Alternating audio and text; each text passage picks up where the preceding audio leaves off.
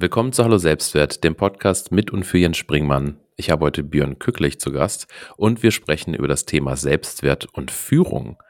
Björn, wer bist du, was machst du? Stell dich kurz einmal vor. Hallo Jens, vielen Dank für die Einladung. Ich freue mich sehr, heute hier sein zu können.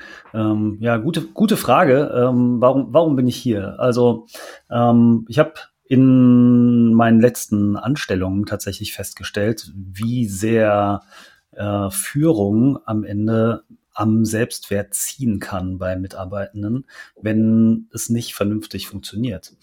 Ähm, warum kann ich das ganz gut beurteilen? Naja, ich habe irgendwie zehn Jahre mal Führung gelebt in einem relativ speziellen Bereich, äh, nämlich bei der Bundeswehr ähm, und habe da eine sehr ausführliche Führungs, äh, Führungsausbildung genießen dürfen.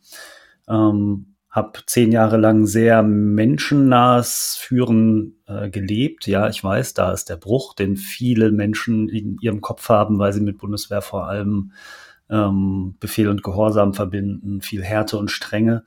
Ähm, aber vielleicht kommen wir da gleich nochmal im Detail näher drauf zu sprechen. Ähm, und ich habe ähm, in meinem Wirtschaftspsychologiestudium die positive Psychologie kennengelernt, die äh, eine ganz wundervolle Basis dafür bietet, wie Menschen ähm, im Arbeitskontext eben vor allem ganz hohen Selbstwert und ganz viel Zufriedenheit erfahren können. Ja, spannend. Ähm, ich selbst habe ja auch einen Grundwehrdienst vor langer, langer Zeit äh, gemacht und äh, die Bundeswehr quasi auch von innen äh, kennenlernen dürfen. Und ja, ich beobachte auch, dass so dieses Thema Führung verändert sich ja gerade ganz stark. Also, ähm, wenn man reinschaut, äh, Hierarchien werden abgebaut, ähm, Führungsrollen verändern sich, also Führungskräfte ähm, sollen Verantwortung abgeben. Ähm, mhm was ich auch sehr sinnvoll ähm, als sehr sinnvoll erachte. Mitarbeiter sollen sich diese Verantwortung auch nehmen. Ähm, ich glaube, da werden noch viele Brücken gebaut werden müssen, aus, ich sag mal, ähm, gewohnten Mustern auszubrechen und äh, die neuen Möglichkeiten, die neuen Rahmenbedingungen ähm, auch erstmal zu erkennen und dann auch zu nutzen.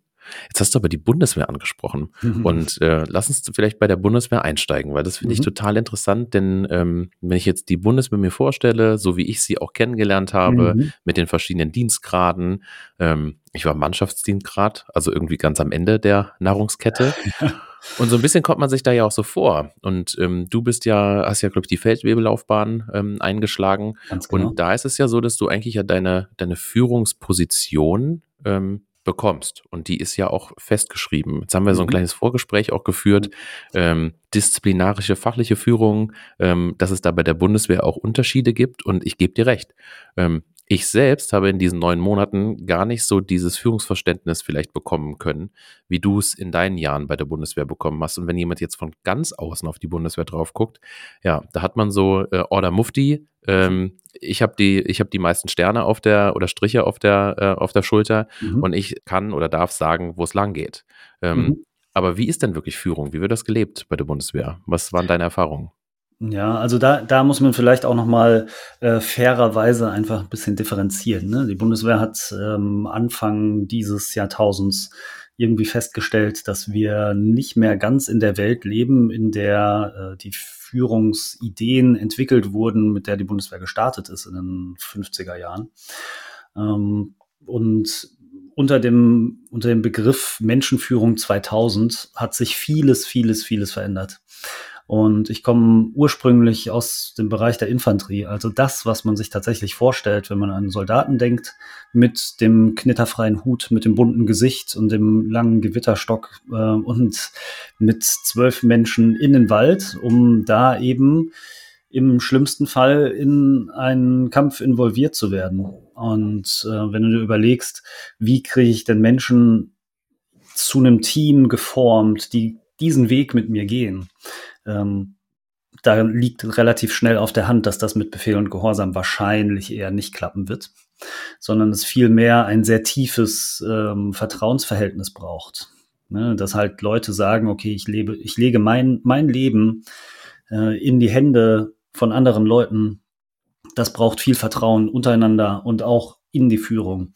Das heißt, der Führungsstil, den ich gelernt habe und den ich danach auch äh, viele Jahre gelebt habe, ist einfach äh, Vertrauen zu schaffen und auch zu gucken, wer im Team hat welche Stärken und wie kann ich die denn zusammenführen, dass wir als Team noch stärker werden.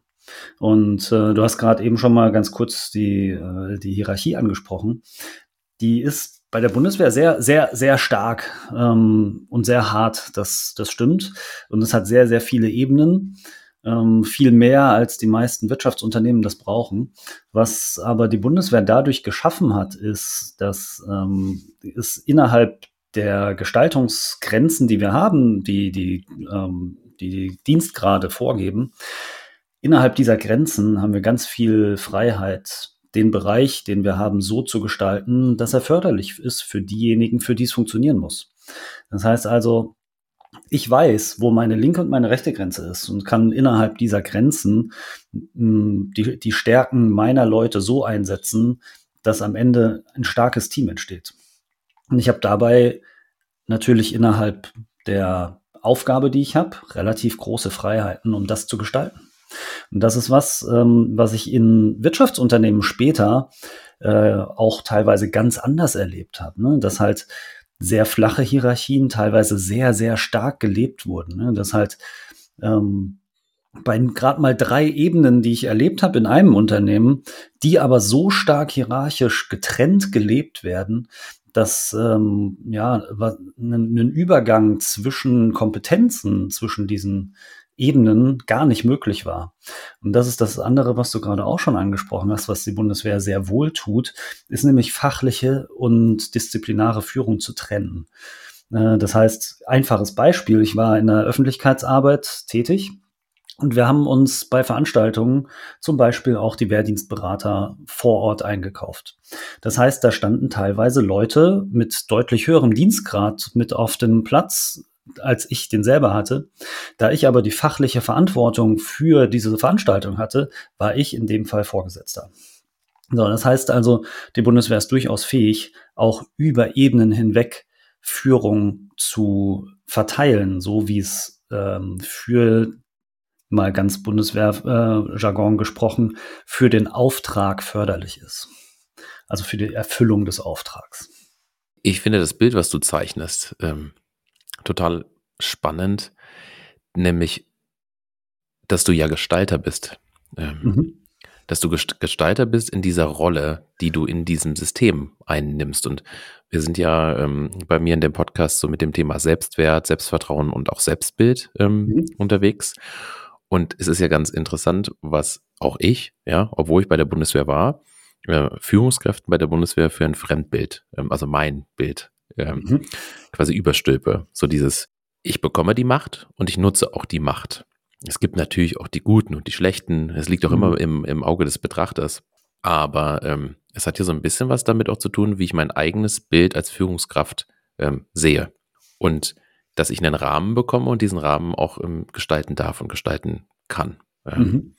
Jetzt hast du gesagt, du begleitest oder du bist ja auch im, im, im Grunde Coach oder begleitest auch Führungskräfte, mhm. Wo sich ja jetzt gerade einiges verändert.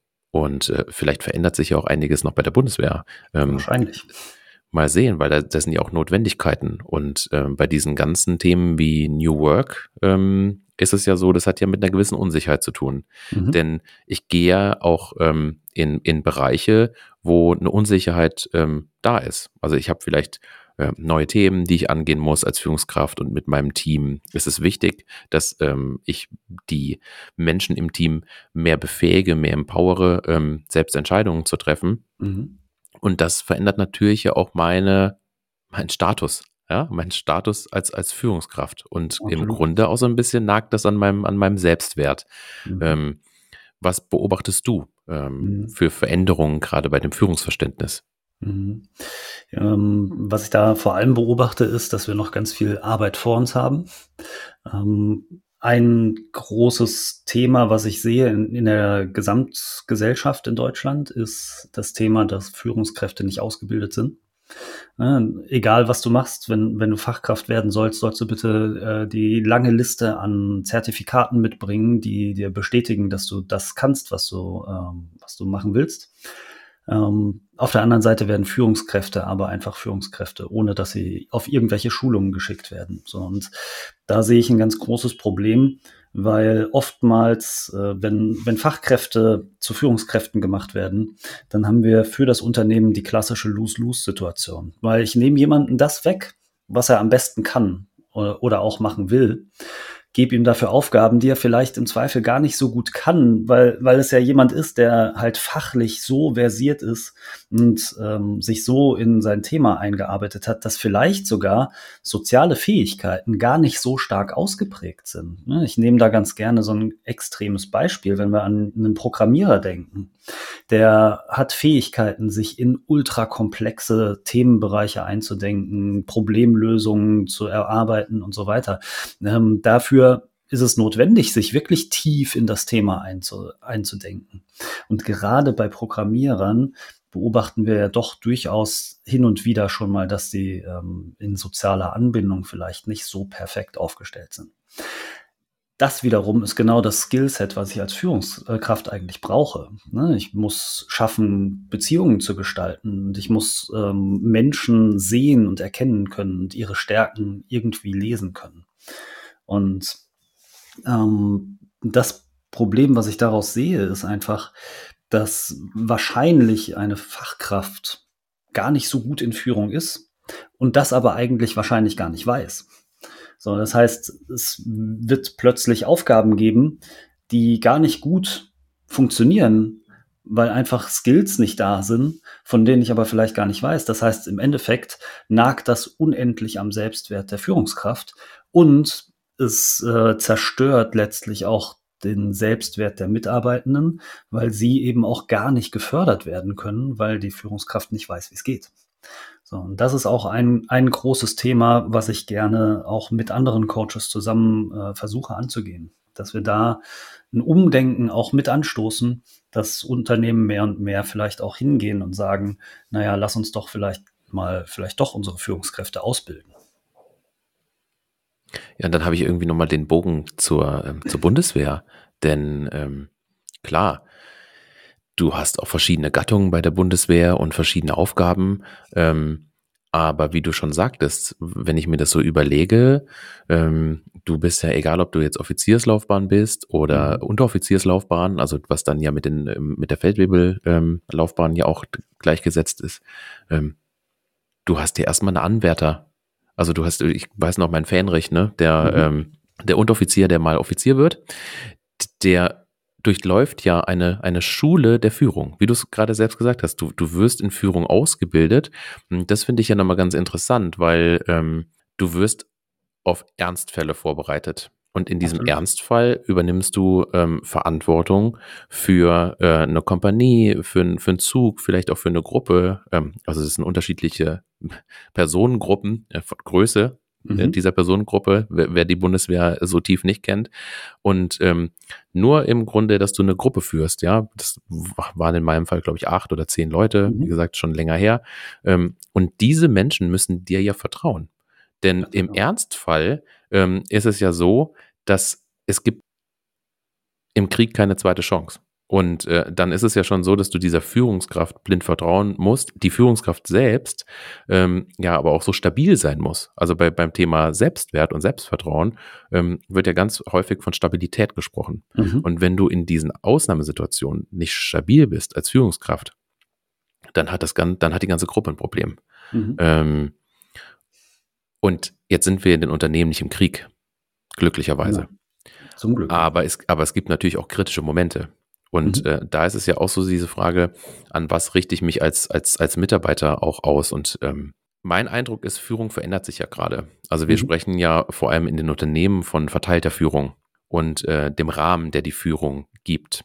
Ähm, wie siehst du das als ehemalige Führungskraft und mhm. auch als Führungskräftecoach? Was kommt da auf Führungskräfte zu? Mhm. Also letztlich, ähm, ich, ich sehe im, den, in der Stärkenorientierung den, den ganz großen Schlüssel zum Unternehmenserfolg für die nächsten mindestens mal Jahre, wenn nicht, wenn nicht Dekaden.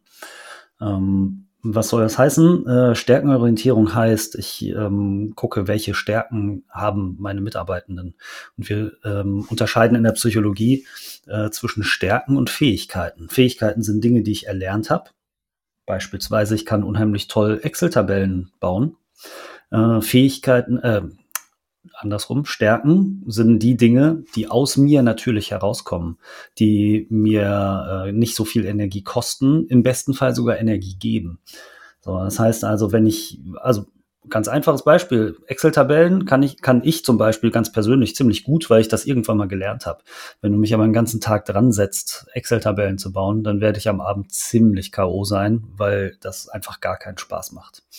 Und ähm, ja, es geht in der Arbeitswelt nicht immer um Spaß haben, ich weiß. Es gibt ungeliebte äh, Dinge, die auch einfach mal sein müssen. Aber wenn Menschen den Großteil ihrer Zeit in ihren Stärken arbeiten und im besten Fall auch mal in Flow-Zustände kommen, das heißt also, ähm, wenn sie Arbeiten machen, die ähm, relativ gut ähm, matchen zwischen den Fähigkeiten, also zwischen den Stärken, die sie haben, ähm, der Ausbildung, die sie genossen haben und den Anforderungen der Aufgabe, dann empfinden sie diese Aufgaben als ziemlich leichtgängig. Ähm, sie werden sie über Stunden machen können ähm, und verlieren dabei vielleicht auch den Sinn für äh, Zeit und Raum.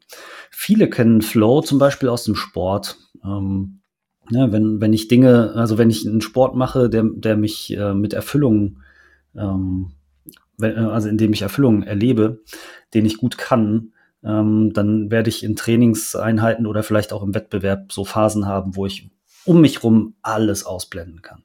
Wenn ich, wenn ich es schaffe, dass Mitarbeitende diesen Zustand erleben, dann werden sie bessere Ergebnisse bringen und sie werden auch ähm, letztlich energetischer arbeiten können. Das Ganze ähm, führt am Ende zu einem besseren Teamergebnis und ganz betriebswirtschaftlich gesehen auch einfach zu mehr Kohle, weil Kunden am Ende auch zufriedener sind. Ähm, und Führung heißt, Rahmenbedingungen zu schaffen, dass Menschen eben genau da irgendwie hinkommen, dass sie in ihren Stärken arbeiten können, dass sie gleichzeitig auch regelmäßig positive Emotionen erleben, also vielleicht auch einfach mal ganz schnöde, einfach ein bisschen Spaß haben bei ihrer Arbeit, äh, führt nämlich am Ende auch dazu, dass die Leute gerne zur Arbeit kommen und sich auch einbringen wollen. Und der große Hebel, der am Ende entsteht, ist, wenn Menschen sich sicher fühlen in ihrem Tun. Ähm, also zum einen sicher darin, dass sie das, was sie tun sollen, auch wirklich können. Gleichzeitig das Gefühl haben, dass sie das auch machen dürfen, dass sie auch mal was ausprobieren dürfen, was vielleicht auch mal ein Schritt weiter ist, äh, ohne Angst haben zu müssen, dass wenn was schief läuft, dass ihnen der Kopf abgerissen wird ähm, und gleichzeitig auch wissen, dass sie ähm, oder äh, das Gefühl entwickeln, dass sie genau das auch tun wollen, dann werden sie am Ende irgendwann dahin kommen, dass sie sagen, ja, ich will auch gerne mehr Verantwortung für meinen Arbeitsbereich übernehmen. Und wenn wir dahin kommen, dann haben wir einen großen Schritt geschafft und dann sind wir genau in dem, in dem Bereich, wo Führung eigentlich eher passiv funktioniert, ne? wo es eigentlich mehr über, ähm, und das ist die eigentliche Aufgabe von, von Führung, Beziehungen zu gestalten und Menschen in ihre Stärken zu bringen, damit eben Mitarbeitende erfolgreich sind. Und ähm, dafür braucht es eben auch, und da, da ist das große Umdenken, ähm, dafür braucht es Führungskräfte, die primär damit beschäftigt sind, Menschen zu führen und nicht operativ zu arbeiten. Das ist das, wo im Moment, glaube ich, der ganz große ähm, der ganz große Bruch noch ist, wo Unternehmen einfach umdenken dürfen. Führung heißt vor allem, sich um die Menschen zu kümmern, die den Job machen und nicht den Job selber zu machen. So dieses Thema neue Führung, ähm, damit sich das etablieren kann. Ich hatte gerade, während ich zugehört habe, so den ein oder anderen Gedanken gehabt. Für mich klingt das alles total schlüssig. Mhm für jemanden, der jetzt 10, 15, vielleicht 20 Jahre älter ist, ähm, in der Zeit mit Mitte 30 äh, die Führungsverantwortung bekommen hat und ich sag mal, das alte Modell von Führung so ein bisschen auch gelernt hat. Mhm. Ähm, und es ist ja auch immer so ein bisschen das System, also das Unternehmen, die Unternehmenskultur, mh, hm, bestimmt ja den Rahmen. Also auch die, die, die Bundeswehr mit ihrer Hier Hierarchie bestimmt einen gewissen Rahmen.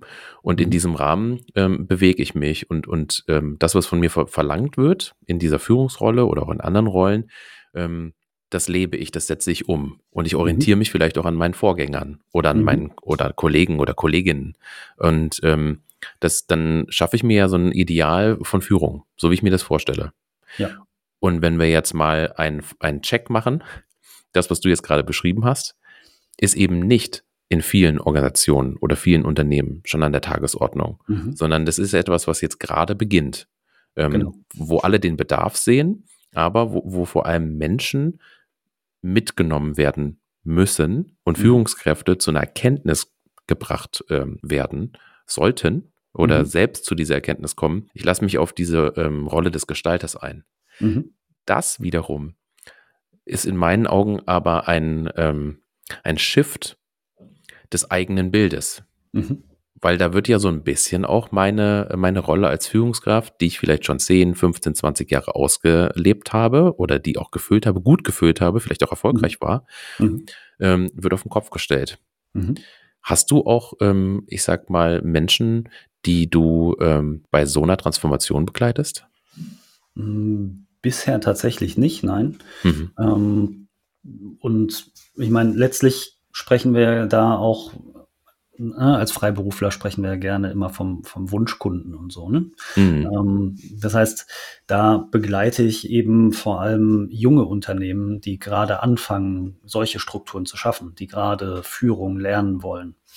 Ähm, tatsächlich habe ich bisher noch keine Kunden gehabt, die äh, diesen Shift dieses Umlernen äh, angehen wollen. Sehr wohl habe ich aber äh, gerade einen äh, Kunden, der in solchen relativ alten Strukturen arbeitet, selbst aber den Shift schon gemacht hat und erkannt hat, ich, ich will das anders machen.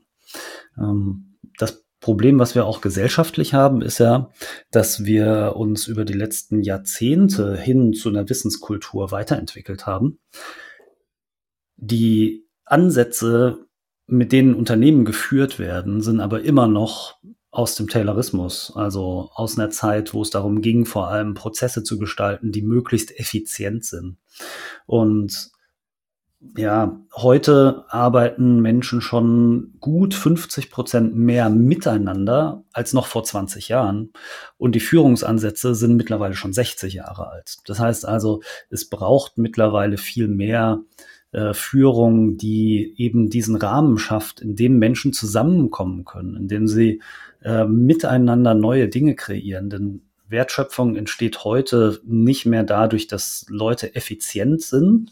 Also klar sollen Menschen auch effizient sein, aber es geht, also die Effizienzsteigerung an sich ist nicht mehr die Wertschöpfung wie damals in der Industrialisierung, sondern heute entsteht Wertschöpfung viel mehr daraus, dass Menschen ihr Wissen zusammenbringen und daraus was Neues kreieren.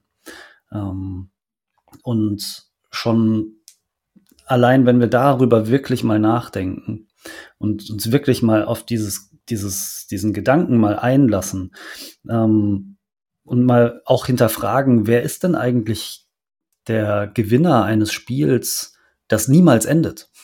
Ne? Also viele Unternehmen sind, sind heute immer noch unterwegs und wollen die Besten am Markt sein. Aber was heißt denn die Besten sein? Ja, da hat jeder seine eigene Definition und jeder spielt nach seinen eigenen Regeln. Ja, wir wir äh, sind hier nicht, also Wirtschaft ist nicht wie Fußball, wo wir wissen, wer unser Gegner ist, wo wir wissen, nach 90 Minuten ist das Spiel zu Ende und wer mehr Tore geschossen hat, hat gewonnen.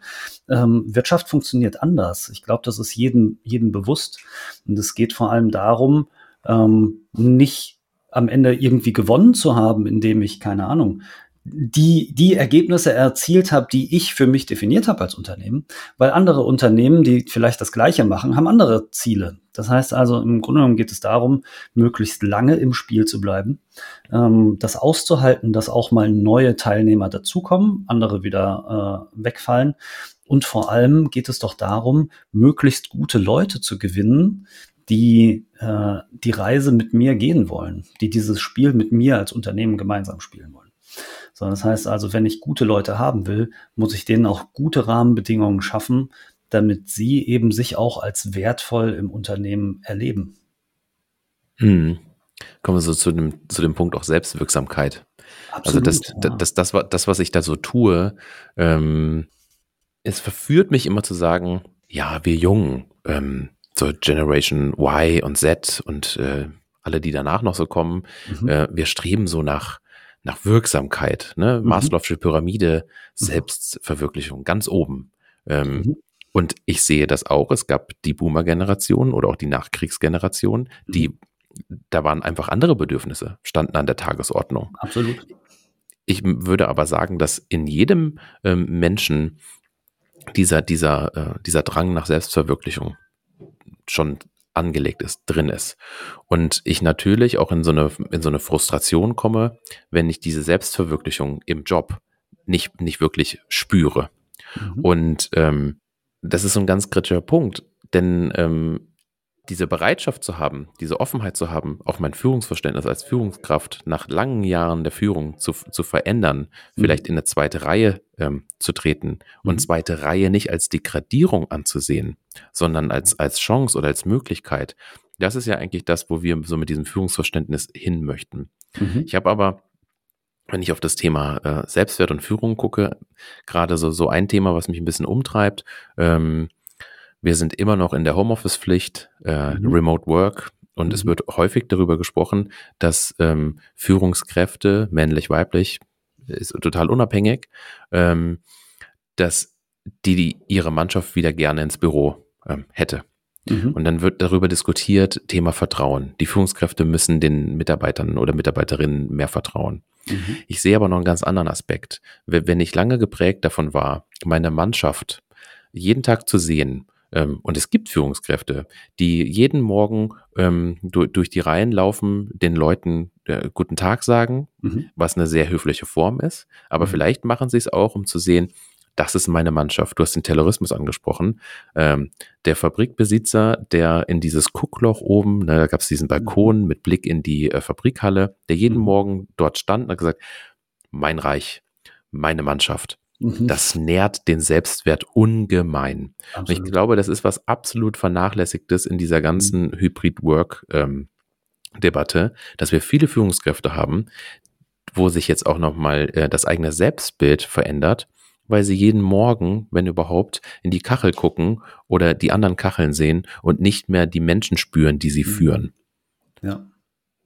Und das ist etwas, ich glaube, diese ganze Veränderung anzunehmen, und ähm, ich finde dieses, dieses Bild des Gestalters, und dann sind wir, dann sind wir wirklich bei diesem Selbstbild, weil das, mhm. das Selbstbild nährt das Selbstvertrauen, nährt ähm, die Selbstwirksamkeit, nährt mhm. auch den Selbstwert. Und dieses Selbstbild einer Führungskraft ähm, sich verändern zu lassen. Ich glaube, ich glaube, da, da liegt so ein großer Schatz drin, wenn ich mhm. nämlich an dem Alten festhalte und dem nachtrauere, dann ziehe ich mich auch zurück und daran, dann, dann leidet auch mein Selbstwert. Ja, absolut. Ähm, du hast so, so viele Punkte jetzt angesprochen, wo ich am liebsten äh, ansetzen würde. Pick ähm, dir was ähm, raus. genau, also ich würde tatsächlich sagen, so die, die, die, der, der, der Schritt zurück in die zweite Reihe ähm, ist aus meiner Sicht ein absolutes Upgrade ähm, für Führungskräfte. Ähm, ganz einfach, weil ähm, also letztlich, da wird es vielleicht auch ein kleines bisschen spirituell für manche. Ähm, aber wenn wir mal ein bisschen an Grundbedürfnisse von Menschen zurückblicken, ähm, jeder Mensch will gesehen und gehört werden. Und, ähm, und geliebt werden. Hm? Björn, und geliebt werden. Und geliebt werden, ja, natürlich. Und, und äh, Liebe hat so viele, so viele Sprachen, die sie spricht. Ne? Ähm, und äh, die meisten verbinden Liebe, Liebe erstmal mit, mit romantischer Liebe. Ne? Aber ähm, Liebe ist eigentlich so dass das Grund, äh, also der Grundzustand, in dem wir Menschen eigentlich sind. Also Liebe ist keine Emotion, sondern der, unser eigentlich absoluter Grundzustand. Ähm, und ähm, Liebe äußert sich vor allem durch Zuneigung und Wertschätzung. Und wenn wir es schaffen, auch Mitarbeitenden Wertschätzung entgegenzubringen und sie als die Menschen zu sehen, die sie tatsächlich sind und auch mal diese politischen Konstrukte, die wir geschaffen haben, wie Chef, Mitarbeiter, wie keine Ahnung, Hautfarbe, Religion und alles, was da so dazugehört, wenn wir all diese politischen Konstrukte mal weglassen und uns als Menschen wieder auf Augenhöhe be äh, begegnen, dann werden wir es auch als Führungskraft schaffen, dass trotz alledem natürlich klar ist, wer am Ende die letzte Entscheidung treffen darf und auch treffen muss, nämlich die Führungskraft. Aber trotzdem können wir uns als Menschen begegnen. Ähm, und deswegen sage ich, ist das ein Upgrade, wenn wir es schaffen, als Führungskraft in die zweite Reihe zurückzutreten und die Menschen, die letztlich eigentlich die Arbeit machen, nach vorne auf die Bühne stellen sofern sie das dann auch wollen. Ne? Das ist immer, immer die, die, der, der wichtige Punkt, ne? die Bedürfnisse von, von jedem und jeder Einzelnen auch zu erkennen und vielleicht auch an der Stelle, wo es darum geht, Arbeitsergebnisse einem Kunden zu präsentieren, vielleicht auch mal Mitarbeiter zu fragen, sag mal, du hast das erarbeitet, willst du es nicht vielleicht direkt auch dem Kunden vorstellen? Und wenn da ein Ja kommt, warum denn das nicht auch ermöglichen? Ne? Weil letztlich der oder diejenige, die es erstellt haben, kennen doch die Details viel besser. Und wenn Kunde oder Kundin eine Rückfrage hat, dann lassen sich die da am besten beantworten. Das heißt also letztlich als Führungskraft bin ich vor allem heute viel mehr Brückenbauer zwischen Bedürfnissen von, von Mitarbeitenden, von Kunden und Kundinnen äh, und natürlich auch des Unternehmens, weil am Ende steht ja auch noch da, dass wir einen Unternehmenserfolg erzielen wollen, damit wir auch weiterhin all die wertvollen Menschen, die wir beschäftigen, auch bezahlen können. Ähm, das ähm, also ich habe ähm, in letzter Zeit viele Diskussionen gehabt, weil halt äh, tatsächlich doch, wenn ich sage, wir wollen Rahmenbedingungen schaffen, manche darin tatsächlich verstehen, ähm, ja, wir wollen es den Leuten recht machen, wir wollen irgendwie ähm, uns die Gunst der Mitarbeitenden erkaufen. Ganz und gar nicht. Ne? Also wir wollen, wir wollen schon im Hinterkopf behalten, dass wir ein Ziel haben als Unternehmen.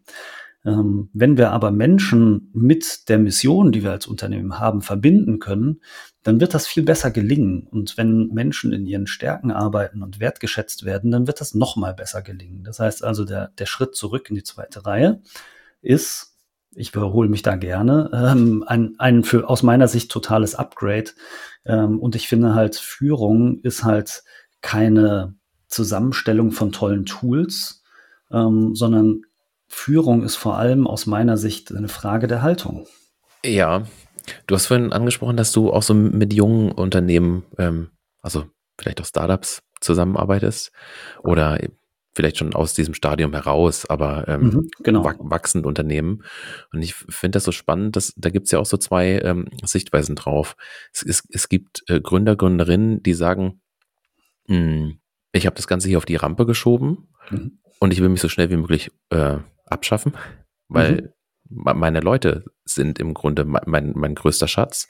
Und dann erlebe ich aber auch ähm, schnell wachsende Unternehmen, wo dann die Gründungsmannschaft, du hast flache Hierarchien vorhin angesprochen, wo, wo die dann doch in dieses ganz alte Führungsmodell ähm, rein, reinspringen, wo ich mir manchmal mhm. so die Frage stelle, weil sie keine Alternative kennen oder ähm, weil sie halt der erfolgreiche Gründer, Gründerin sind. Da sind wir wieder beim Thema Selbstbild äh, und ähm, ich stehe an der Spitze oder mein mhm. Team und ich stehen an der, an, an, der, an der Spitze und danach baut dann doch wieder die Pyramide sich auf. Ähm, mhm. Ähm, obwohl man ja eigentlich jung und dynamisch ist. Also da mhm. habe ich auch mal eine interessante Diskussion drüber führen dürfen, ob Startups wirklich die Blaupause sind, ähm, so was dieses hierarchiefreie auf Augenhöhe arbeiten angeht. Und ich würde sagen, es gibt solches und solches. Ja, absolut. Wie ist so deine Erfahrung dabei? Ähm, ja, also klar, New Work träumt so ein bisschen von, von, von absolut hierarchiefreien Unternehmen, von, von Selbstführung und allem, was da so da ist. Ähm, die Erfahrung zeigt aber, dass dieser Schritt bis dahin für die meisten Unternehmen, die heute existieren, einfach viel zu groß ist. Das heißt, aus meiner Sicht ist Hierarchie an sich gar nicht böse, ähm, sondern die Frage ist, wie viel Hierarchie braucht das Unternehmen? Also wie viele wie viele Führungsebenen braucht es wirklich? Und es kann durchaus sein, gerade in, du hast, du hast es eben angesprochen, ne, Unternehmen, die halt vielleicht auch aus der Startup-Phase raus sind und ähm, wo die Gründer, ähm, du hast gerade wunderbar beschrieben, die Gründer sagen, ich bin doch hier der, der alles, der alle Fäden in der Hand hält. Und genau da entsteht am Ende eigentlich bei gerade jungen Unternehmen das große Problem, weil äh, so die Gründer eigentlich zum, zum Flaschenhals werden alle Prozesse laufen über ihren Tisch. Das heißt, sie sind die größte Limitation im, im, äh, im Wachstum des Unternehmens, weil sie durch diese Prozesse, die einfach nicht da sind, einfach das ganze Unternehmen ausbremsen.